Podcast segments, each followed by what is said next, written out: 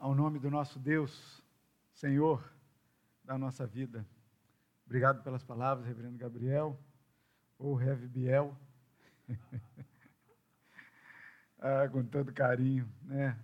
Como as suas palavras eu já considero como a oração por iluminação ao nosso Deus, que pedimos que desde a leitura da sua palavra nós já entendamos aquilo que o Senhor tem a dizer para o nosso coração. E eu convido os irmãos em casa e aqueles que estão aqui, que estão trabalhando né, neste culto, para que nós abramos a palavra do Senhor no Evangelho de João, capítulo 6.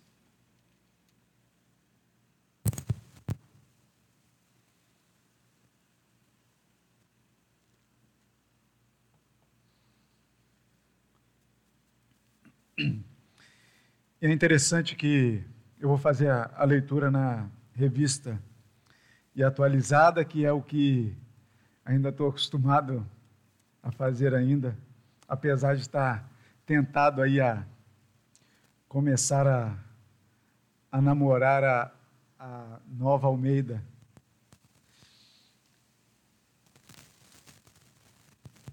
O Espírito Santo de Deus, ele é, é formidável, né? Ele trama as coisas, ele ordena as coisas de uma forma muito interessante. E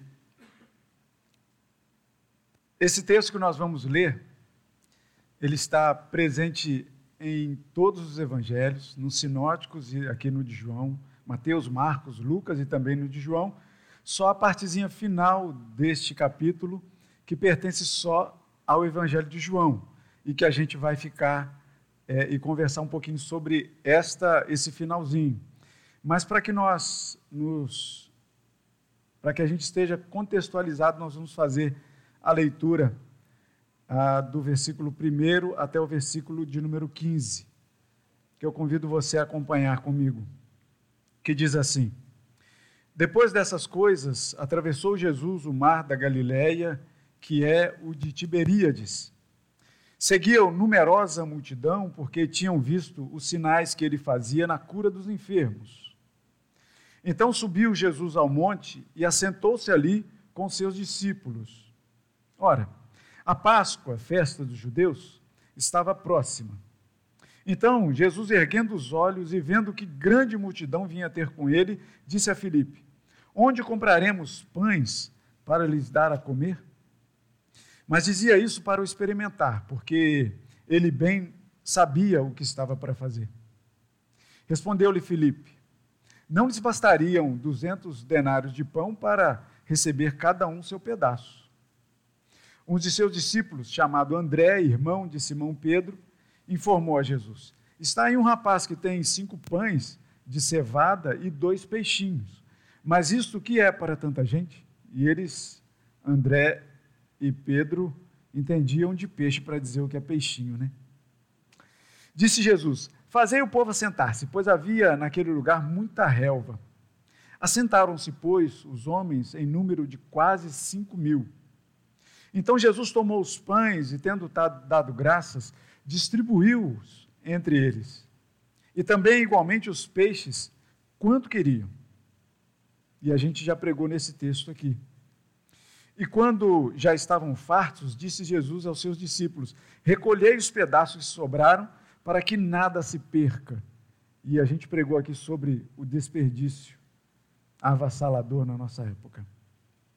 Assim, pois, o fizeram e encheram doze cestos de pedaço dos cinco pães de cevada que sobraram aos que haviam comido. E o reverendo Gabriel já pregou nesse texto, falando desses doze cestos. Interessantíssimo. Busca lá na internet. Vendo, pois, e agora o versículo 14 e o 15 só pertence ao Evangelho de João. Vendo, pois, os homens o sinal que Jesus fizera, disseram: Este é verdadeiramente o profeta que devia vir ao mundo. Sabendo, pois, Jesus que estavam para vir, com o intuito de arrebatá-lo para o proclamarem rei, retirou-se novamente sozinho para o monte. A palavra do Senhor, ela nos conta essa história para a nossa vida, para o nosso coração, de forma aqui nesses dois últimos versículos que foi que foram os que eu tomei para essa meditação, para a nossa conversa aqui hoje, ah, eu intitulei como um rei que não quer aclamação. E aí começamos a perguntar: quem não gosta de aclamação? Se você diz não gosto, eu digo para você que você deixou de ser criança, isso é perigo. Porque Jesus já disse que o reino de Deus pertence a elas. Então, agir como elas não é um decréscimo nosso, não é abaixar o nosso nível, é entender o que Jesus disse. Então, é, criança gosta de elogio, de aclamação, ou não gosta? Vê se uma criança, quando faz uma coisa que agrada os seus pais e os pais ali elogiam, vê se ela não fica toda feliz. E aí a gente encontra aqui um povo que quer aclamar Jesus, e Jesus sai fora. Jesus não quer aclamação. Porque não era momento de aclamação aquela hora. Jesus bem entendia o que ele fazia. Ele não saiu por acaso. Jesus teve um motivo para poder se ausentar dali. Jesus teve um motivo para não deixar aquele povo fazer o que o coração daquele povo queria fazer. Perdão. E aí a gente percebe que determinadas aclamações fora de tempo, elas dão certo, certo pro, problema. Vocês se lembram quando Saul, o primeiro rei de Israel, ele então enviava os seus homens para a batalha e também ele próprio saía para a batalha. Mas houve um jovenzinho que ele enviou para a batalha chamado Davi, e que quando saía para a batalha, quando um episódio que Davi então retornou vencedor de uma batalha, as mulheres da cidade, do vilarejo, começaram a aclamar Davi e a cantar, dizendo assim: Saul matou os milhares, Davi matou as dezenas de milhares, e começaram a aclamar assim. E provavelmente Davi se encheu todo, né? Porque vindo de uma vitória que já era um grande feito, e ainda chega no vilarejo e recebe a aclamação do povo. Mas essa comparação causou uma discórdia imensa no coração de Saul, lembra? Que começou a perseguir Davi. Então, ali naquela hora, Davi, ao invés de de repente receber isso, né, ele podia, ô pessoal, baixa a bola aí, quem manda nisso aqui é o rei Saul. Mas não, não aconteceu isso. E houve ali uma perseguição de Saul querer matar Davi por conta disso.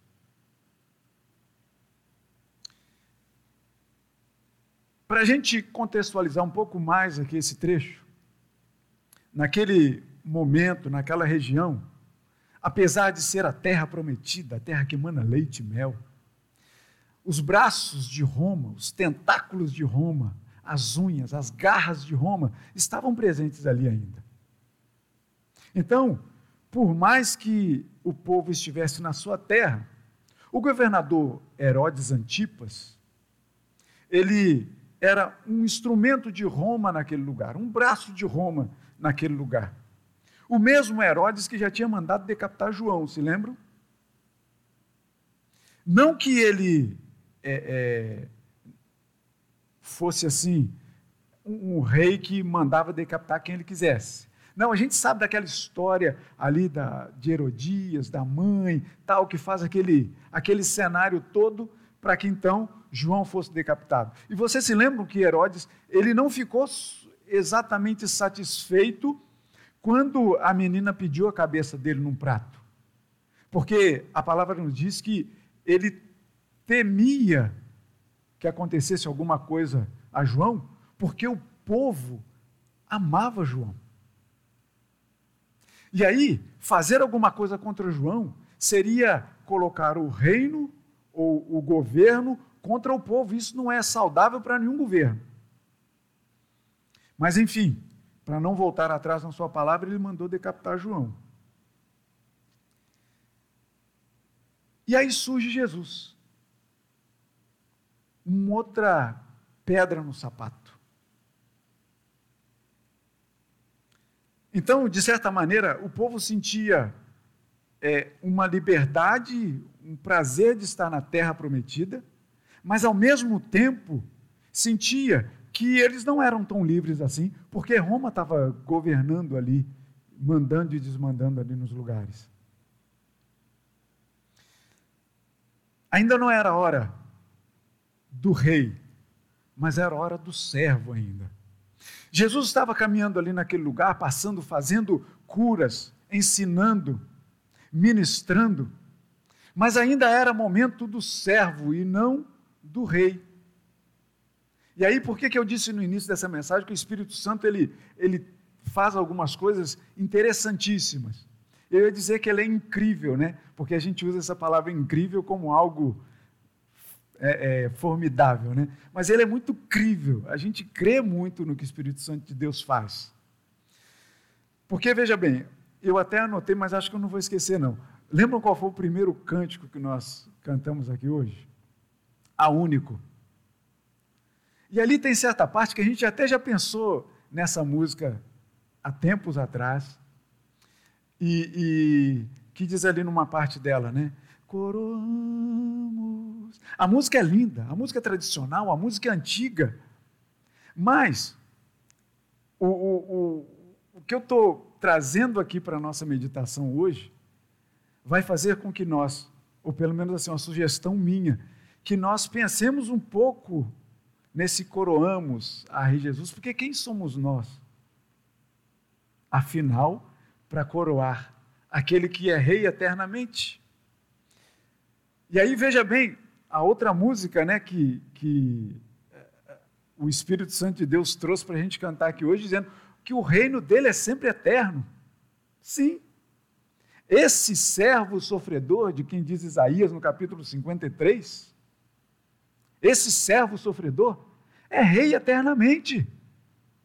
Ele, quando pisou na terra como servo, aquele que sofreu por nós, ele nunca perdeu a sua majestade. Jamais. Porque o reino dele, o reinado dele é eterno. Ele quis se fazer servo. Ele quis sofrer por nós. Mas ele nunca deixou de ser rei. Então, coroar quem é já, já é rei não tem sentido. E aí eu lembro que a gente passou a cantar essa música há um tempo, a gente falava, adoramos a Ti, ó Rei Jesus, e depois, adoramos o Teu nome. Parecia que ficava meio repetitivo, e assim, eu não tiro o mérito de quem compôs, não, de forma nenhuma.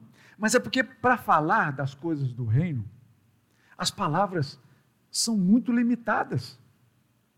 O nosso vocabulário é limitadíssimo para falar das coisas do reino, que é grandioso, é esplendoroso. Falar em palavras a gente vê na própria, na própria palavra do Senhor que é, as palavras, muitas vezes, elas, elas não, não dizem exatamente da grandeza, da grandiosidade de Deus.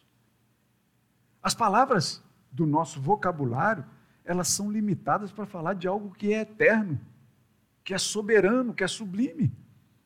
Como que a gente vai falar então sobre os três atributos que Deus não negocia com a gente?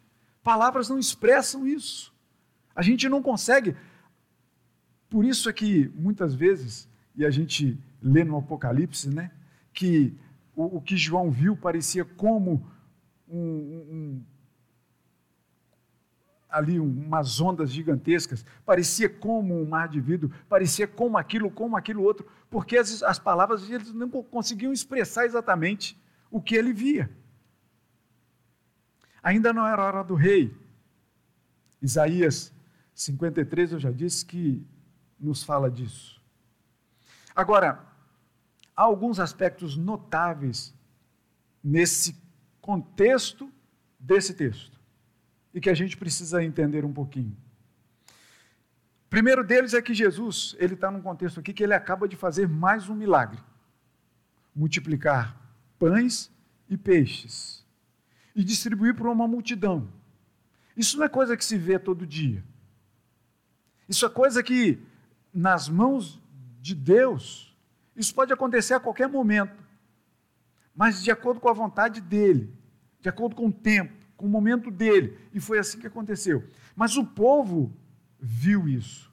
Jesus acabava de mandar todo mundo sentar num lugar, dizendo que a relva era muita, senta aí, de 50 50, de 100 100, distribui.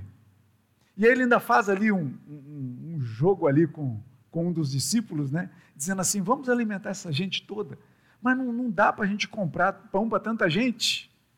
E Jesus, então, acaba de fazer um dos seus milagres. Multiplica pães e peixes e dá para os seus discípulos distribuir para todo mundo, tanto dizendo assim: ó, podem comer o quanto quiserem. E quando eu preguei sobre isso aqui, eu falei assim: olha, é um perigo, né, quando diz assim, pode fazer à vontade, porque o pessoal pegou mais do que precisava. Percebe? A gente não tem limite. A gente é pecador, a gente não pode se esquecer disso. Quando diz, olha, pode comer quanto você quiser, para depois recolher 12 cestos de, cheios de pedaços de pão, é que o povo pega mais do que precisa. A outra coisa era que o povo esperava por um profeta. Livro de Deuteronômio, capítulo 18, versículo 15. Está dizendo lá para a gente que é, Moisés estava ali instruindo o povo e disse para o povo assim: Olha, vai surgir um outro profeta. Deem ouvidos a este profeta quando ele vier. E agora então, o povo estava com essa frase, com esse anúncio de Moisés, com essa promessa ecoando na cabeça. Porque o que o povo conhecia era a história do povo de Israel, o povo conhecia toda. O que Deus tinha feito na vida do povo de Israel, o, o povo conhecia muito, a tradição oral ali era muito forte. Sabe aquelas histórias que a gente conhece de geração em geração? Qual criança não conhece a história do, do, da Branca de Neve, dos Três Porquinhos? Que criança não conhece? É porque de repente já leu? Não. Mas percebe que isso é muito forte, essa tradição de contar histórias? A maior delas é a história do povo de Deus. Que essa tradição oral fortíssima naquela, é, naquela época, o povo estava ali com aquela frase de Moisés ali, ó, ecoando na cabeça. A gente vai ter um profeta, a gente vai ter um profeta. E de repente ele vê um homem que multiplica pão e peixe e distribui para milhares de pessoas a gente vai ter um novo profeta. A gente vai ter um novo profeta. Um profeta como Moisés. Na verdade, não um profeta como Moisés, mas o profeta que virá ao mundo. E Jesus está ali. Versículo 4 desse texto que nós lemos diz que, ora, a Páscoa dos judeus estava próxima. E o que que isso tem a ver aqui com o nosso contexto? De a Páscoa estava próximo. E aí você pode perceber aí o que, que lembra para a gente. A Páscoa lembra Egito, escravidão, lembra peregrinação no deserto, lembra a mão de Deus governando o povo através de Moisés pelo deserto, abre o mar, todo mundo passa pé enxuto, caminha, a roupa não se desfaz, desce maná do céu, codornizes, água que brota da rocha, todas essas coisas o povo estava pertinho de celebrar essa história maravilhosa na vida dele. Então, era uma, uma coisa muito forte presente ali também. A Páscoa então lembrava o Egito, Moisés, deserto, Maná, a terra prometida, a terra que manava leite e mel. E eles estavam nessa terra. O problema ali daquela época era Roma. Roma era um dos problemas, se não o maior deles. Porque estar dentro da sua própria casa, estar na sua terra, mas não ter a liberdade de estar ali, vivendo como você quer, é um, um, um lance aí de prisão domiciliar. Entendem? Que aqui, graças a Deus, acho que ninguém já passou por esse constrangimento, espero que nunca passe. Né? Que o povo, quando está falando aqui do Rio, está falando que passar pelo governo municipal ou estadual é fazer curso para poder ter tornezeleira eletrônica. É um troço de doido. Mas é verdade ou não é? Espero que ninguém aqui tenha esse constrangimento um dia. Mas veja bem, estar na sua terra prometida, mas não ter liberdade, não poder fazer o que quer, ter sempre que, que dar ciência ao governador que é um braço de Roma atuando ali. Não é fácil. O povo tinha toda a providência para esses casos históricos numa pessoa só. E aí então, todo esse cenário, que ainda tinha uns pontos escuros ali para poder serem tratados, aparece Jesus. Jesus então aparece como aquele que o povo olha para ele e fala assim: Este é o profeta que nós estávamos esperando. E o artigo definido aqui está lá no original. Porque, veja bem o que, que o texto diz para a gente no versículo 14: Vendo, pois, os homens o sinal que Jesus fizera, disseram: Este é verdadeiramente o profeta que devia vir ao mundo. Percebe? Resgatam a história lá da Páscoa, da saída da escravidão, de Moisés dizendo aquelas palavras de encorajamento para o povo dizendo: Olha só, vai vir o profeta, aquele que vocês devem ouvir a voz dele em todo o tempo. E Jesus chega fazendo milagres, mas não só fazendo milagres de pães e peixes, mas ele cura. Gente, Jesus traz saúde, Jesus traz dignidade para a vida de mulheres, para a vida daqueles que são marginalizados. Jesus traz saúde, Jesus traz pão, parece um, um, um, homem fazendo propaganda política, mas só que ele não fazia propaganda política, ele agia o tempo todo. Ele não prometia, ele agia, ele fazia, e o povo via isso. E o povo ali ficava maravilhado com tudo isso, dizendo assim: opa, o eco da voz de Moisés está presente aqui conosco agora. É Jesus de Nazaré. Jesus, filho de Maria e filho de José. Jesus é o profeta, o profeta que nós tanto aguardávamos. Quem diz o povo ser o filho do homem? Certa vez, Jesus perguntou para os seus discípulos. E eles respondiam: Olha, o povo está dizendo aí. Veja bem, se o contexto não, não é muito semelhante. O povo está dizendo aí que você é Elias, é João, ou algum dos profetas. E vocês? O que vocês dizem? Quem vocês dizem que eu sou? E Pedro então toma a frente e diz: Tu és o Cristo, o Filho do Deus vivo. Um comentarista bíblico chamado Bruce, F. F. Bruce, ele vai dizer que não havia erro em identificar Jesus como um profeta. Não havia erro. Tanto que o próprio Evangelho não é, chama a atenção para que o povo estivesse pensando errado sobre Jesus. Não. Não chama atenção. Diz que o erro não está em considerar Jesus como um profeta. Muitas outras religiões ao redor do mundo, inclusive, reconhecem Jesus como um profeta. Não como o filho de Deus, mas como um profeta, um grande profeta. O problema não está em identificar Jesus como um profeta ou como o profeta. O erro estava em no que esperar desse profeta. Porque essa segunda chegada, a chegada do segundo Messias, ou segundo Moisés, libertador, não significava mais a necessidade de uma outra peregrinação por qualquer tipo de terra. Eles já estavam na terra. Eles esperavam ali a liberdade dentro da sua própria casa, que eles não tinham. Então faltava ali a liberdade para o povo. E eles, mais uma vez, olham para Jesus e dizem assim: é este que vai nos libertar. E a gente sabe, hoje a gente sabe, que nós fomos libertados das trevas para a sua maravilhosa luz. A gente sabe disso, mas o povo não estava eh, olhando exatamente para esse tipo de liberdade. Eles não queriam a interferência de Roma lá na sua terra.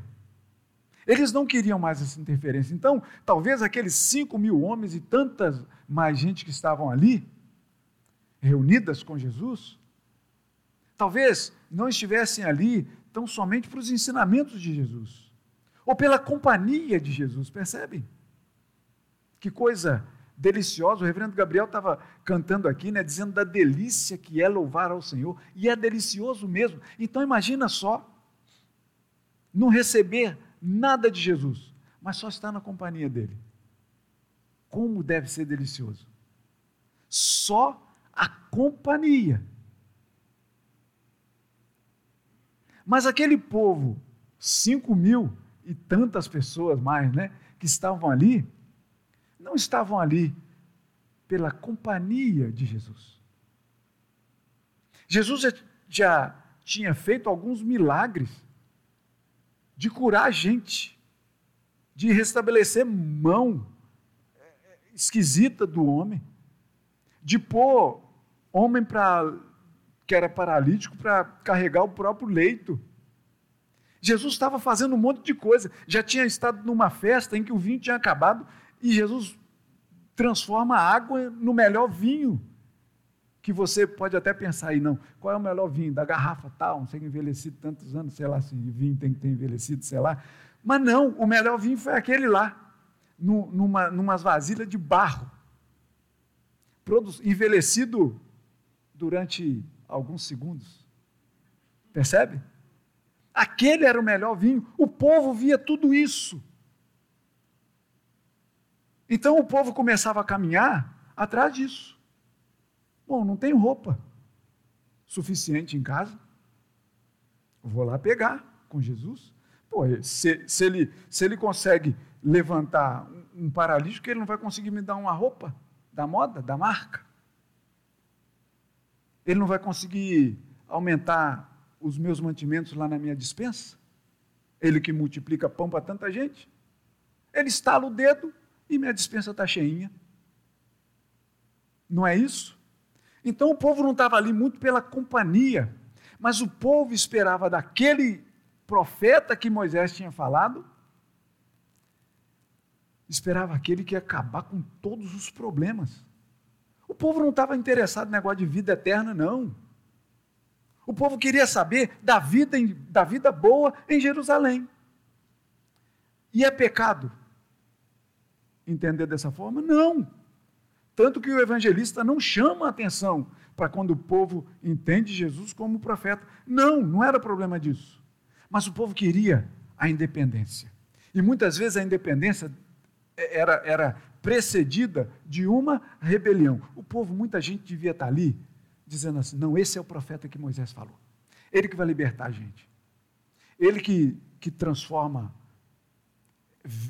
água em vinho, que multiplica pão e peixe, que acabou de fazer isso agora. Ah, ele vai tirar Herodes Antipa desse, desse lugar dele. Não, aqui a gente vai viver só a nossa vida. Como se viver somente o povo entre eles, com seu próprio governo, se isso não causaria problemas. A gente sabe que historicamente o povo vivendo por si só já causou problema. Por que, que existe o tal do Reino do Norte e Reino do Sul? Não era um, um, uma disputa de governo entre o próprio povo? O lugar de adoração é Samaria, é Jerusalém. Veja bem, o povo em si já tem tormentas para poder cuidar. Não era tempo de aclamação. Jesus, ele fala muito bem isso quando ele quando ele e ele sabia com propriedade o que ele estava falando. Mateus capítulo 23, Lucas 14, quando diz que aquele que se humilha será exaltado.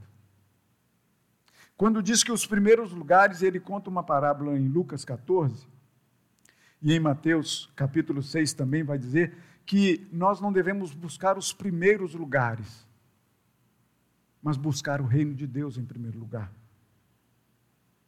Quando Jesus ele se ausenta daquele lugar porque ele não queria uma aclamação exata naquele lugar. Eu digo, ele sabia o que ele estava fazendo. E veja bem, eu dei o exemplo das crianças aqui agora que gostam de receber elogios.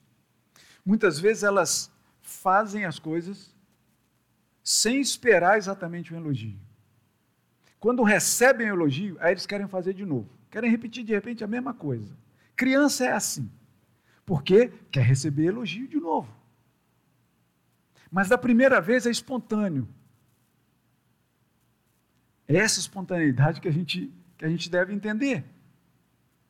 Então, assim, se a gente fizer alguma coisa, faça as coisas de coração. Se vier algum elogio para você, meu irmão, curta, curta o momento, não tem problema nenhum nisso não. Mas não começa a fazer as coisas para poder receber elogio. Jesus não multiplicou pão e peixe para ser aclamado rei. Jesus não ajudou a libertar as pessoas espiritualmente para ser aclamado rei. Jesus não fez nada disso para ser aclamado rei, porque eu volto a dizer, ele nunca perdeu a sua majestade. Nunca. Sequer. Podemos imaginar que Jesus tenha perdido por algum milésimo de segundo a sua majestade, porque não perdeu. Quando. E, e a gente percebe assim que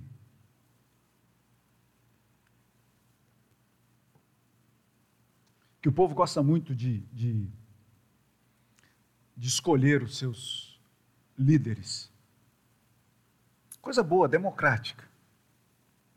Ainda que você seja obrigado a escolher entre o ruim e o menos pior, mas você está ali cumprindo o seu direito de cidadão.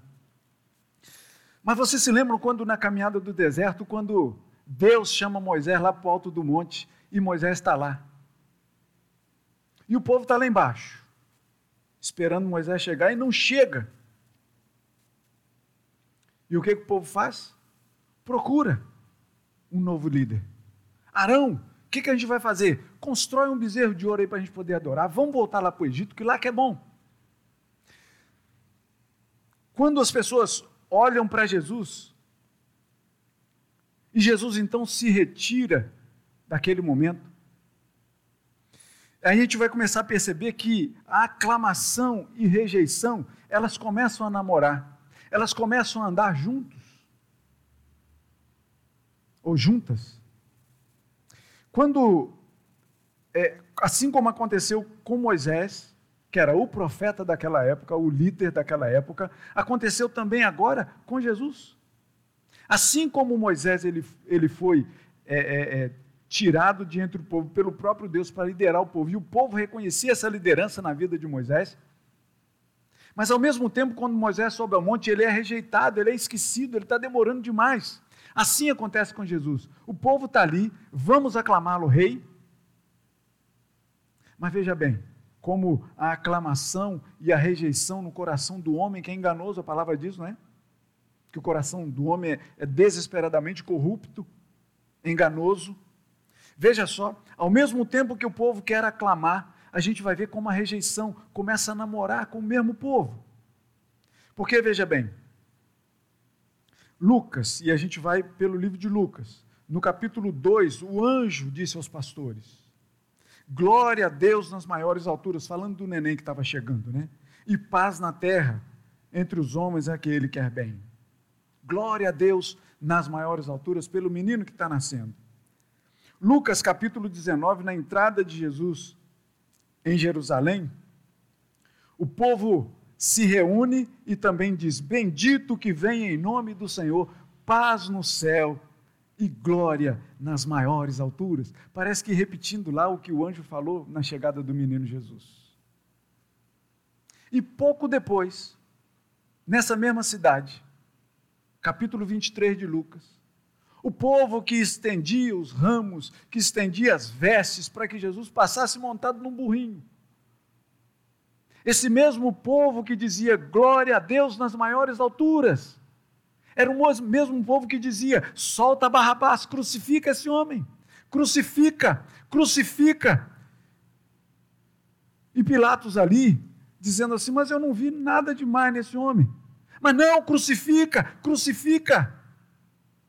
Cadê aquele, aquele povo que queria fazer? Aclamar Jesus como rei? Cadê aquele povo que queria levar Jesus nos ombros, carregando de repente, entrando por dentro da cidade e dizendo: Esse é o nosso rei, esse é o profeta? Cadê esse povo? Esse povo agora olha para Jesus, que já estava mais do que machucado, e diz: crucifica. Crucifica. Poucas pessoas reconheciam Jesus sem os seus milagres. Maria, José, João. E nós hoje reconhecemos Jesus? Por ser Ele somente o que Ele é? Rei eterno sobre todas as coisas? Ou a gente muitas vezes procura e a gente vê, infelizmente, inúmeras aglomerações dizendo servir a esse Rei Jesus, mas que estão ali em busca de emprego, em busca de saúde, em busca de uma melhor condição social, em busca de mais dinheiro. Infelizmente, a gente vê essas aglomerações. Para essas coisas que eu digo a vocês, irmãos, são importantes. Mas a palavra vai dizer que o reino de Deus é mais importante que isso. Que essas coisas, ferrugem e a traça comem, vão ficar aí. Mas é a nossa alma, a nossa vida. Essa deve estar diretamente entregue nas mãos deste rei, que nos carrega e que não é carregado. Ele é quem nos carrega. Não é assim que a gente, que a gente diz que ele vai ao nosso lado, que ele vai à nossa frente. E eu já vi o reverendo Vladimir fazer essa, essa bênção aqui, né? Que ele vá diante de você, que ele vá do seu lado. que ele, O reverendo Flávio Alexandrino também tem uma expressão lindíssima, que diz que ele vá sobre a sua vida. Lindo, lindo, lindo. Na verdade, quem governa tudo isso é o rei, que não precisa ser coroado. É o rei que não precisa ser aclamado, mas que se permite ser aclamado por vozes, por vidas minha e sua, que não são dignas de sequer olhar para o rei. Mas ele permite que a gente ainda louve o seu nome. Ele permite que a gente converse com ele. Por sua graça e por sua misericórdia. E para a gente concluir, meus irmãos. A gente diria que ninguém poderia clamar a Jesus como rei por alguns porquês. O primeiro deles, mas não nessa ordem, é que nós em Adão o rejeitamos. Olha o que diz o Salmo de número 118, versículo 22, que fala que a pedra que os construtores rejeitaram, essa veio ser a principal pedra, a pedra angular. Repetido por Marcos no capítulo 2, repetido, repetido na primeira carta de Pedro, também no capítulo 2. Ninguém poderia aclamar a Jesus como rei, porque nós nunca aclamaríamos uma pessoa que se humilha como rei. Se você prestar atenção na história, muitos líderes, líderes bons, com uma, com uma mensagem boa, piedosa, esses líderes, eles não tem exatamente seguidores por sua vida. Ele tem seguidores de ensinamentos. O que ele fala, e normalmente assim, esses líderes eles são lembrados depois que eles morrem. Que bom que a gente lembra de Jesus, porque ele vive. Nós nunca, nós nunca aclamaríamos um homem como rei que pega uma bacia para poder lavar pé sujo dos outros. Nós nunca aclamaríamos um rei que, se a gente soubesse dele, perguntasse para ele: vem cá, mas qual é a sua, a sua meta? Quais são os seus planos de governo? A gente perguntaria para esse candidato. E ele respondesse para você assim: meu plano de governo é sofrer ir até uma cruz para morrer por você. A gente fala isso, não, a gente não quer um rei morto, a gente quer um rei vivo. E aí, no outro cântico que a gente cantou hoje, né, que falou da cruz, que eu, que eu me alegro na cruz, né? Eu me alegro na cruz vazia. Porque eu fiquei pensando nisso, né? Coisa, coisas que passam na, na, na nossa cabeça enquanto a gente está. Aqueles flashes assim que dão rápido, né? A cruz era me alegra porque eu sei que ela ficou vazia. Mas quando Jesus estava nela, é uma cruz que causa angústia demais na minha vida. Graças a Deus que os reformadores tiraram a imagem, até porque não tem como fazer uma imagem, né? E deixou a cruz vazia.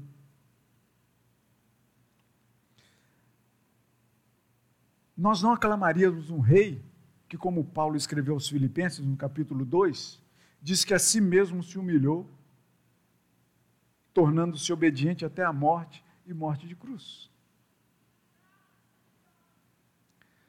Nós não poderíamos aclamar Jesus como aqueles homens também não poderiam, por isso Jesus saiu.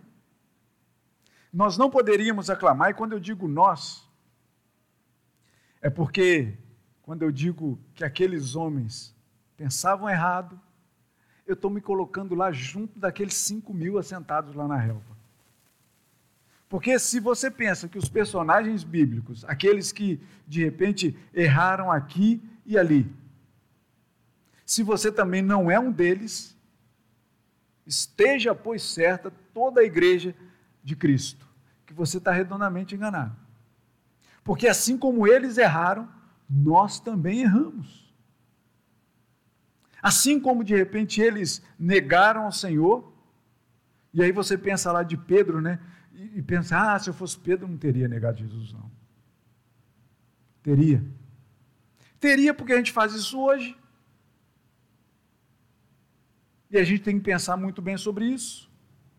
Mas nós nunca aclamaríamos Jesus como rei, porque só um poderia fazer isso. E o fez. Porque o único que poderia fazer isso fez. E foi o que Pedro discursou no capítulo 2 de Atos, a gente lê isso, que diz: Esteja absolutamente certa, capítulo 2, versículo 36 de Atos. Esteja absolutamente certa, pois toda a casa de Israel, que a este Jesus, que vós, que nós crucificamos, Deus o fez Senhor e Cristo. E eu digo aqui, sem prejuízo, para o que é palavra, não é acrescentando nada à palavra, mas sem prejuízo. A este Jesus que nós crucificamos, Deus o fez Rei, Senhor e Cristo, porque já era Rei eternamente. Ainda que em sua cabeça nós imaginássemos, como aqueles lá devem ter imaginado, colocar uma coroa de ouro na cabeça de Jesus, nós tivéssemos colocado uma coroa de espinhos. Ainda que uma coroa de espinhos ferisse a cabeça e a testa de Jesus, é um rei que nunca perdeu a sua majestade. A esse rei que não quis aclamação, a ele toda honra, toda glória, todo louvor, toda majestade, toda soberania todos os adjetivos maravilhosos que essa vida tem para glorificar e exaltar o nome do nosso Senhor. Que Ele assim nos abençoe em nome de Cristo. Amém.